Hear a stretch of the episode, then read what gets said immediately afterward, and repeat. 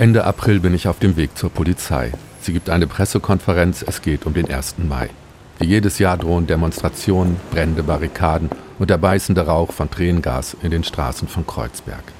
Die Öffentlichkeit ist besorgt, die Reporter stellen ihre Mikrofone auf, die Polizeipräsidentin beschwichtigt. Man sei auf alles vorbereitet, sagt sie. Über 5000 Beamte seien im Einsatz. Es würde Hubschrauber in der Luft geben und Verstärkung aus anderen Bundesländern. Keine Panik bitte, auch wenn es in Kreuzberg rumort. Es mag eine gewisse Emotionalisierung geben. Es scheint aber auch in den Vorjahren nie so richtig äh, klug gewesen zu sein, Rückschlüsse aus dem Vorfeld auf den Ablauf am 1. Mai zu schließen. Das können wir einfach nicht. Nein, in die Zukunft sehen kann man nicht. Nicht heute, nicht vor 90 Jahren. Damals, 1929, endet der 1. Mai in einer Katastrophe. Sie ist in die Geschichte eingegangen als der Blutmai. 1929. Das Jahr Babylon. Ein Radio 1 Podcast von Volker Heise. Folge 3. Feindliche Brüder.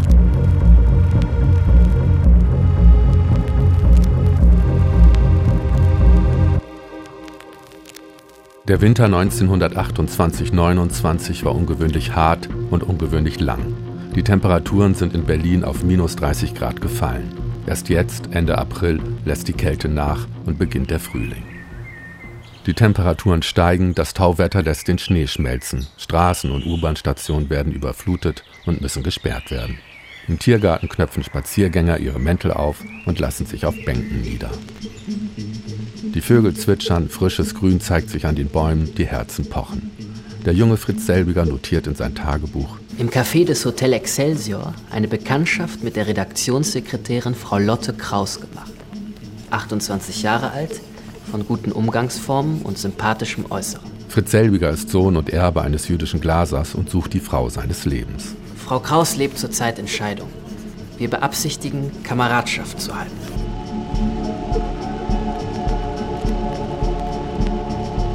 Nicht alle können diesen Frühling genießen. Bei Clara Brause reicht das Geld nicht immer für die Miete. Sie ist Witwe, ihre Tochter Erna arbeitslos, die Rente schmal. Der Hausverwalter sagt, ich soll dafür sorgen, dass meine Tochter endlich eine feste Stellung erhält, damit meine Kalamitäten aufhören. Wir werden unser Heim bis aufs Äußerste verteidigen.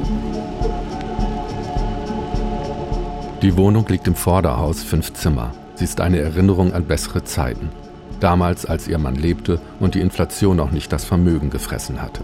Einige Zimmer vermietet sie unter, vor allem an Studenten, die standesgemäß im Vorderhaus wohnen wollen. In den Hinterhöfen dagegen leben die Armen. Kinder wie Harry Kompisch, dessen Familie in Meiershöfen untergekommen ist, in der Ackerstraße.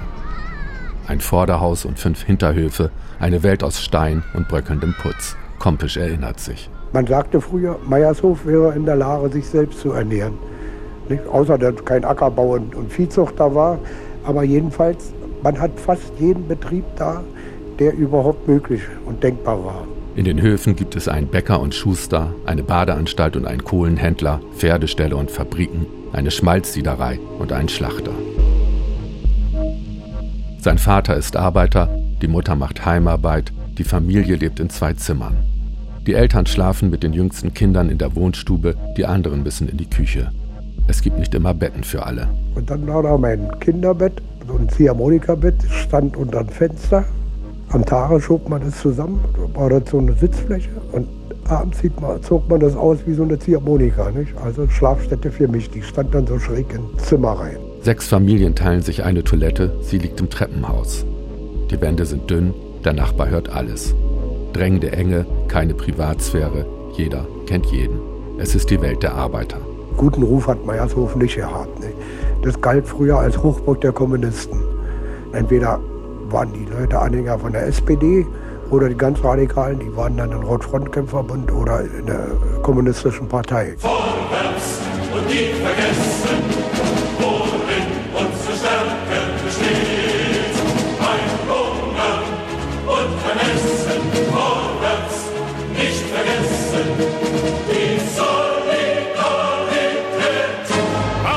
Völker dieser Erde, einigt euch in diesem Sinn. dass sie jetzt die eure werde und die große Näherin. Noch vor gut zehn Jahren sangen Sozialdemokraten und Kommunisten das Lied gemeinsam. Doch aus Brüdern sind Feinde geworden. Ein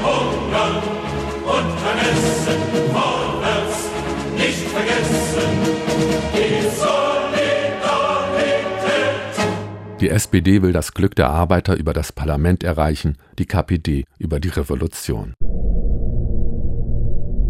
So wird aus dem Sozialdemokraten Karl Zörgiebel ein Polizeipräsident, der für Ruhe und Ordnung sorgen muss, während der ehemalige Sozialdemokrat Ernst Thälmann Vorsitzender der KPD geworden ist und die Staatsmacht herausfordert.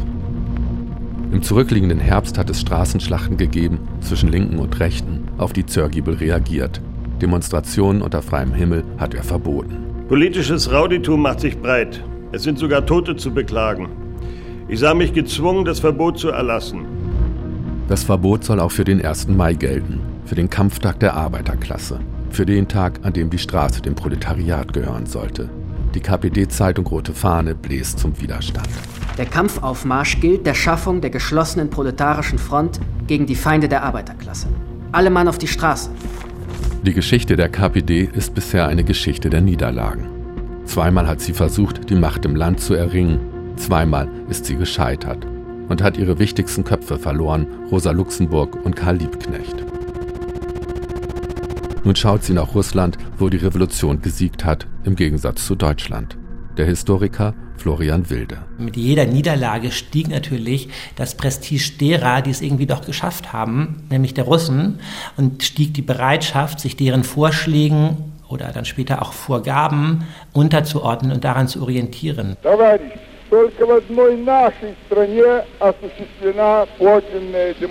In der Sowjetunion ist Stalin an die Macht gekommen und festigt sie durch Terror. Politische Gegner werden verfolgt, selbst alte Weggefährten nicht verschont, wie Leo Trotzki. Der hatte nur ein paar Jahre zuvor versucht, den Sieg der proletarischen Revolution in einem Land zu erklären, wo es kaum Proleten, aber viele Bauern gibt. Die Tatsache, dass das Proletariat in einem der zurückgebliebensten Länder Europas zuerst zur Macht gekommen ist, scheint auf den ersten Blick ganz rätselhaft, ist aber nicht desto weniger vollständig gesetzmäßig. Die Kette ist an ihrem schwächsten Gliede zerrissen. Doch nun ist auch Trotzki auf der Flucht vor Stalin, von einem Land zum anderen, und niemand will ihn aufnehmen, weil man Angst hat vor einer tickenden Zeitbombe, die auch im eigenen Land explodieren könnte.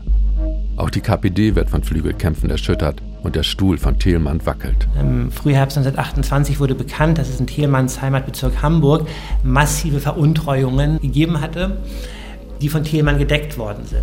Und als es bekannt wurde, beschloss das Zentralkomitee einstimmig, eine massive Verurteilung Thielmanns, die er selber sogar zustimmte. Und das bekam dann allerdings Stalin mit und intervenierte. Und innerhalb weniger Wochen sozusagen brach diese Ablehnungsfront gegen Thielmann im Zentralkomitee völlig in sich zusammen. Thielmann wurde reinstalliert. Seitdem war die Abhängigkeit Thielmanns von Stalin natürlich zementiert und endgültig geworden. Thielmann wird zu Moskaus Sprachrohr und Moskau gibt die Richtung vor. Die Kommunistische Internationale begann auf ihrem sechsten Weltkongress 1928 die sogenannte dritte Periode auszurufen, die davon ausging, dass wir in einer tiefsten Krise des Kapitalismus uns befinden, die Revolution wieder relativ unmittelbar auf der Tagesordnung steht und es vor allen Dingen die Sozialdemokratie sei, die das Hineinströmen der Massen in die Kommunisten verhindere und damit, wie Stalin es ausgedrückt hat, Faschismus und Sozialdemokratie eben keine Antipoden seien, sondern in Wahrheit Zwillinge. Unsere Herren, wer sie auch seien, sehen unsere Zwietracht gern. Denn solange sie uns entzweien, bleiben sie doch unsere Herren. Vorwärts und nie vergessen. Der neue Kurs ist auch unter Kommunisten umstritten. Tillmann brauchte eine Bestätigung, ein Zeichen der Wahrheit und der eigenen Stärke. Der 1. Mai soll ihm das Zeichen bringen. Knapp 90 Jahre später will ich wissen, was vom Kampftag der Arbeiterklasse geblieben ist.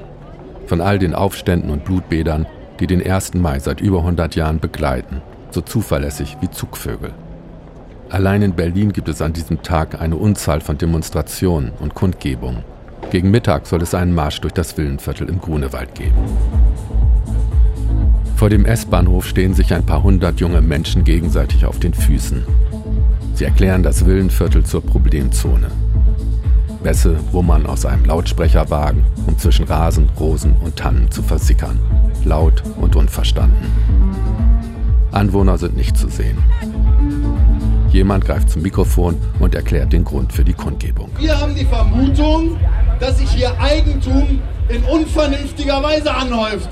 Um es mal umgangssprachlich zu sagen, das finden wir nicht cool. Im Grunewald, im Grunewald ist Holzauktion, ist Holzauktion, ist Holzauktion. Die Demonstranten ziehen durch leere Straßen, begleitet von Peggy March und einem alten Berliner Gassenhauer. Die Sonne knallt vom Himmel, der längste aller Berliner Sommer bricht an, Anwohner sind nicht zu sehen. Die Botschaft, dass es hier der Problembezirk ist, gefällt mir viel besser, als dass Neukölln oder Kreuzberg Problembezirke sein sollen. Aber die meisten drehen dieser Demonstration den Rücken zu. Es wirkt eher so, als hätten sich in den Häusern verkrochen, finde ich.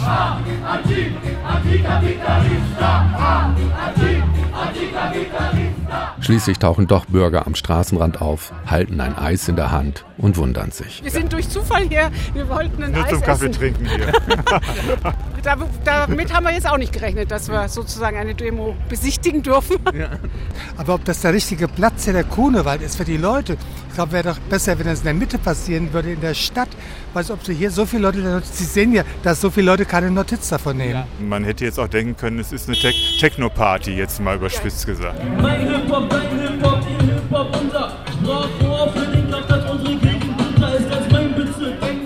Ich lasse den Lautsprecherwagen seines Weges ziehen und kehre zurück in das Jahr 1929. Ende April taucht Leo Trotzki in Istanbul auf und hofft auf Asyl. In Deutschland sinkt die Zahl der Arbeitslosen. Clara Brause schreibt in ihr Tagebuch, Erna erhielt heute eine Aushilfsstelle bei der Reichsanstalt für Arbeitsvermittlung. Selbstständige Berechnung für die Statistik, Gehalt nach Tarif, sofortiger Antritt. Das gab eine Freude. Auch Fritz Selbiger hat Grund zur Freude. Fast jeden Abend trifft er sich mit seiner neuen Flamme. Sie gehen ins Kino, sie gehen tanzen, sie haben Spaß am Leben. Heute besuchten wir die Aufführung Pioniere in Ingolstadt. Orchesterloge, Smoking. Anschließend gingen wir in das Weinrestaurant Burgund und tranken eine gute Flasche Haute Sauterne. Wir tanzten gut und waren heiterer Stimmung. Endlich einen Abend froh verlebt. Veronika, der letzte Star, die Mädchen singen tralala. Die ganze Welt ist wie verhext. Veronika, der Spargel weg. Ach du Veronika, die Welt ist grün. Du blass und sing, die Wälder sing. Sogar der Großpapa sagt zu der Großmama, Veronika, der letzte Star. In Berlin machen wilde Gerüchte die Runde. Die KPD heißt es, wolle den Aufstand. Am 1. Mai sei es soweit. Die Revolution komme. Die rote Fahne schüttet Kohlen ins Feuer. Für die jetzige Etappe des Klassenkampfes ist der bewaffnete Aufstand unser Endziel. Wir werden auf die Barrikaden steigen und die proletarische Diktatur erkämpfen. Zörgiebel bleibt bei seiner Linie. Keine Demonstration auf Berliner Straßen. Ich bin entschlossen, die Staatsautorität mit allen mir zur Verfügung stehenden Mitteln zu verteidigen. Bei der Schutzpolizei stehen zur Verfügung 42 Bereitschaften je 80 Beamte, 6800 Beamte des Reviereinsatzteams, 200 Kraftfahrzeuge. Vom Gebrauch der Schusswaffe ist so lange vermeidbar abzusehen. Die Aufforderung, nicht sogleich zu schießen, hört sich bedrohlich an. Sie ist es auch. Die Berliner Polizei steht noch in der Tradition des preußischen Obrigkeitsstaats. Viele wünschen sich den Kaiser zurück und können mit der Republik nicht viel anfangen. Zu lasch, zu wenig Zucht, zu wenig Ordnung. Reformen beginnen nur langsam zu greifen. Carsten Dams, Professor für Polizeiwissenschaften. Man versuchte in der Weimarer Republik, in Preußen, wozu Berlin ja als Landes- und Reichshauptstadt gehörte, den Polizisten zum Freund und Helfer zu machen. Das war ein Bestreben der sozialdemokratischen preußischen Polizeiführung. Das war ein guter Versuch. Es hat einige Erfolge gegeben, aber auch eine ganze Menge Misserfolge. Die Misserfolge erklären sich aus der Ausbildung und der Herkunft der Schutzpolizisten. Sie kommen oft vom Land, werden in einer Kaserne in Brandenburg gedrillt und dann auf die Großstadt losgelassen. Es hat mal jemand gesagt, die Schutzpolizistenausbildung ist eine Infanterieausbildung im anderen Rock. Im Kern waren die Polizisten alle militärisch geschult, bedingt durch den Ersten Weltkrieg auch. Fast alle wehrfähigen Männer waren ja an der Front und dementsprechend kamen die auch wieder zurück. Polizisten, die sich als Soldaten sehen und Demonstranten, die sich am Vorabend der Revolution wähnen. Die Zeichen stehen auf Sturm, aber nicht alle können die Zeichen lesen. Florian Wilde sagt. Also ich glaube nicht, dass der KPD klar war, in was für ein, man muss ja schon sagen, geradezu Massaker oder so sie da hineinlaufen würde. Trotzdem sahen sie diesen 1. Mai das Verbot der Demonstrationen natürlich als eine willkommene Gelegenheit, die SPD öffentlich anzugreifen und zu diskreditieren und aber auch eigene Stärke zu beweisen. Am 30. April versetzt Zörgibel die Polizei in höchste Alarmbereitschaft. In den Kasernen gehen Gerüchte um, Polizisten seien überfallen worden. Die rote Fahne schreibt, Rüste zur Mai-Demonstration. Zeitungen spekulieren auf 200 Tote. Noch ist eine Nacht Zeit, um das Unglück zu verhindern. Auf, auf zum Kampf,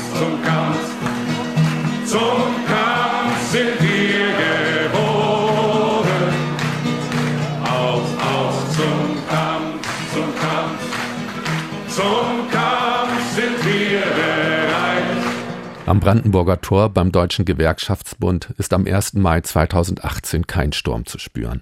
Eher ein untergründiges Grummeln, mal lauter, mal leiser. Ich bin Betriebsrätin und ja, möchte, dass sich das verbessert, weil wir in eine Richtung gehen, die nicht gut ist. Es verschlechtert sich wieder alles. Und das, was wir uns erkämpft haben, wird massiv angegangen. Gibt es eigentlich noch sowas wie eine Arbeiterklasse? Was würden Sie sagen? Also wenn man die Öffentlichkeit sieht, dann könnte man ja meinen, nein. Aber ich bin der Meinung, die, die Arbeiterklasse gibt es immer noch. Und es wird uns von Politik und Medien und Arbeitgeber vorgemacht, dass wir alle gleich sind, sind wir aber schon lange nicht mehr. Wir haben diese flexiblen Verträge, 10-Stunden-Verträge oder 20-Stunden-Verträge. Davon kann man nicht leben und nicht sterben. Vor dem Brandenburger Tor sind Buden aufgebaut. Es gibt Asianudeln, Waffeln, Thüringer Rostbratwurst mit Senf und Ketchup, Pommes, Bier. Drei Kollegen von der Berliner Stadtreinigung kommen des Weges, die den Tag schon begossen haben. Sie sagen, es reicht. Warum müssen deutsche Senioren, die ihr Leben lang gearbeitet haben, die Rente aufstocken, während Flüchtlinge, die hier nie gearbeitet haben, durchgefüttert werden? Die kriegen ja auch alle. Warum kriegen dann unsere Leute, die hier 45 Jahre gearbeitet haben, nicht dieselben Bedingungen, weil jemand kriegt, der hier noch nie gearbeitet hat? Ja. Das ist meine Meinung. Die vertrete ich, weil ich dazu stehe. Ja. Hat mit rechtsradikal oder so ja nichts zu tun. Aber es, ich sehe das halt so, weil ich bin hier groß geworden, arbeite auch seit Jahren schon bei der Firma und man kriegt das mit. Am Morgen des 1. Mai 1929 wird in den meisten Betrieben gearbeitet. Die Straßenbahnen fahren, die Druckereien spucken Zeitungen aus. Von den Massenaufmärschen der KPD ist nichts zu sehen. Aber auf den Straßen bilden sich viele kleine Gruppen. Die ersten Meldungen laufen ein in der Polizeizentrale am Alexanderplatz. Demonstrationszug zwischen Metzer und Belforter Straße. 200 Personen. Er wurde unter Gebrauch von Knüppeln aufgelöst. An die Bevölkerung richtete ich die dringende Bitte, sich nicht unnötig auf der Straße aufzuhalten und die Maßnahmen zur Aufrechterhaltung von Ruhe und Ordnung zu unterstützen. Einsatzkräfte wurden in der Kösliner Straße durch Schüsse von Dächern und aus Fenstern und Hausfluren unter Feuer genommen. Nach Ruf Straße frei wurde Antwort durch Gewehrfeuer gegeben. Lautes Schreien und Schießen vor unserem Haus, zwei Polizisten. Der eine rief reingehen, Fenster zumachen. Gleichzeitig schoss der andere Beamte und zielte nach unserer Richtung. Die Beamten haben unmenschlich geschossen, wie die Verrückten. Eine Stunde hat mein Mann in seinem Blut gelegen. Ärzte konnten nicht herankommen wegen der Schießerei und die Polizei hat sich nicht gekümmert. Am Abend des 1. Mai sind elf Menschen tot, ausschließlich Demonstranten und Passanten. Am 2. Mai wird die Rote Fahne verboten und der Rotfront Kämpferbund. Wütende Arbeiter errichten in Neukölln und Wedding Barrikaden. Zörgiebel verschärft die Maßnahmen. Die erste Bereitschaft Linden rückt aus zur Säuberungsaktion nach Neukölln. Sie erhielt den Auftrag, die Hermannstraße rücksichtslos zu räumen. Die Mannschaften sprangen ab, schon krachten die ersten Schüsse. Der vor der Bereitschaft fahrende Panzerwagen eröffnete das Feuer. Alles rannte und flüchtete. Keine Warnung ging voraus. Auf ihrem Balkon tot aufgefunden wurde die 61-jährige Elise Scheibe, Hermannstraße 40. Der Schuss ist über dem rechten Auge nach links hinten eingetreten und hat den Schädel durchsetzt. Erst am 4. Mai beruhigt sich die Lage und in den Leichenschauhäusern werden die toten Körper gezählt.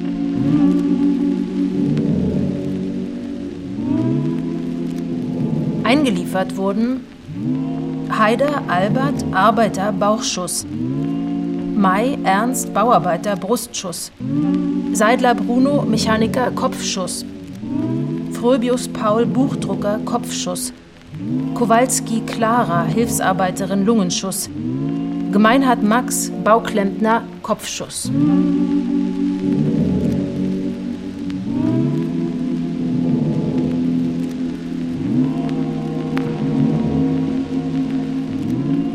Mindestens 32 Menschen sterben durch Polizeikugeln, die meisten durch Querschläger. Menschen, die auf Balkonen stehen, auf Fahrrädern vorbeifahren, sich hinter Fenstern versteckt halten, zur falschen Zeit am falschen Ort sind. Die von einer der über 10.000 Patronen getroffen werden, die die Beamten verschießen. In ihren Berichten wird die Kösliner Straße oder die Hermannstraße als Kriegsgebiet bezeichnet und die Demonstranten als feindliche Truppen gesehen, so Carsten Dahms. Man unterstellte zum Teil zu Recht, zum Teil zu Unrecht äh, Waffen auf der anderen Seite. Und diese Angst vor dem Bürgerkrieg, der Topos-Bürgerkrieg, der war allgegenwärtig und der sorgte dann auch für so ein Verhalten. Die haben sich wie im Bürgerkrieg gefühlt. Eine Untersuchung der Ereignisse findet weder innerhalb der Polizei noch im Parlament statt. Dafür lässt der preußische Innenminister Grzesinski Grüße ausrichten. Der Herr Ministerpräsident des Innern dankt der Berliner Polizei für ihr pflichtbewusstes Verhalten bei den Mai-Unruhen. Grzesinski ist wie Zörgiebel von der SPD. Beide halten die Kommunisten für die größte Gefahr für die junge Republik. Eine Fehleinschätzung, sagt Professor Siegfried Heimann. Die Kommunistische Partei war durchaus immer wieder ein, auch in Wahlen erfolgreiche Partei, aber sie war zunehmend eine Partei der Erwerbslosen geworden. Das heißt, der Aufruf zum Generalstreik in diesen Jahren war sozusagen ein Aufruf eines zahnlosen Tigers, denn Erwerbslose konnten nicht aus den Betrieben herausgehen, die waren schon draußen. Heimann ist Mitglied in der Historischen Kommission der SPD. Er sagt, für Thälmann sei der Blutmai ein Geschenk gewesen. Endlich habe er den Beweis für seine These in den Händen gehalten, die Sozialdemokraten sind Faschisten. Wochen später, auf dem Weddinger Parteitag der KPD, ruft Thälmann den Delegierten zu. Der Gang des Klassenkampfes wurde durch die Berliner Kämpfe gewaltig beschleunigt. Die Gegensätze haben ihren höchsten Ausdruck gefunden. SPD und NSDAP sind Zwillinge. Thälmann wurde dann mit einem dreifachen Heil Moskau gefeiert als unbestrittener Führer der Kommunistischen Partei, der schon immer gesagt hatte, dass die Sozialfaschisten der Hauptgegner sind.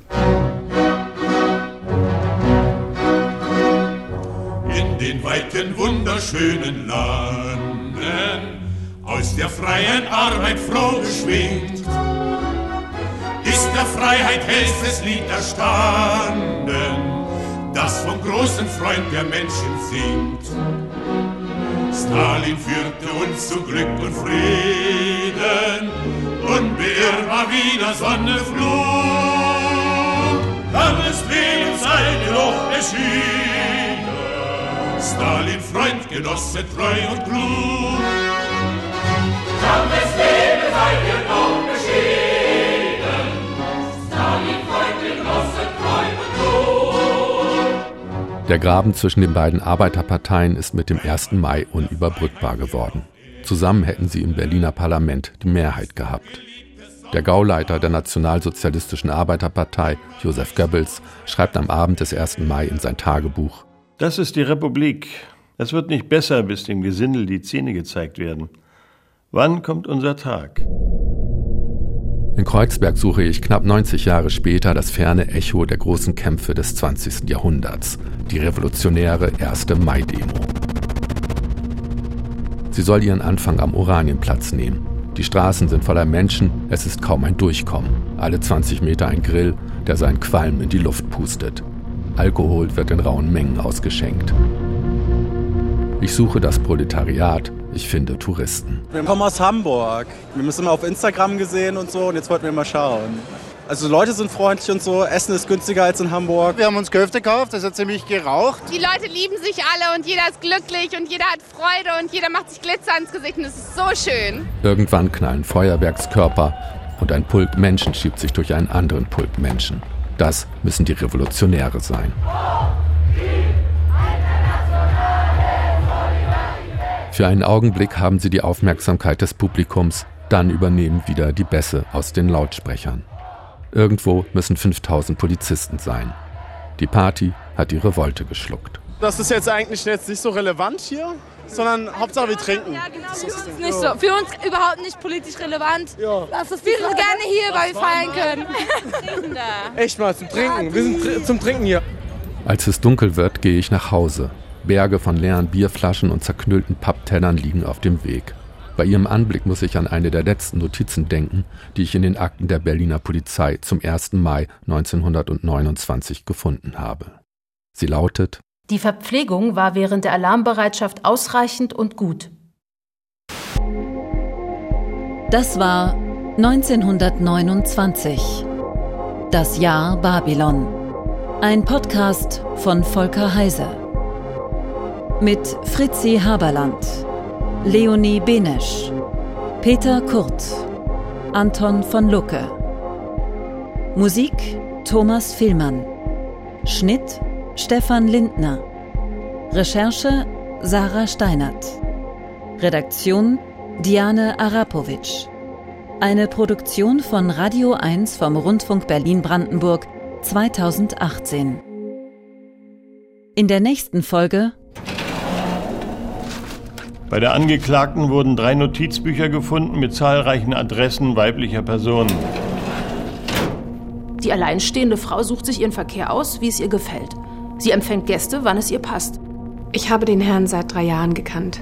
An eine Heirat war nicht zu denken. Um meinen Eltern den Kummer zu ersparen, habe ich die Abtreibung vornehmen lassen.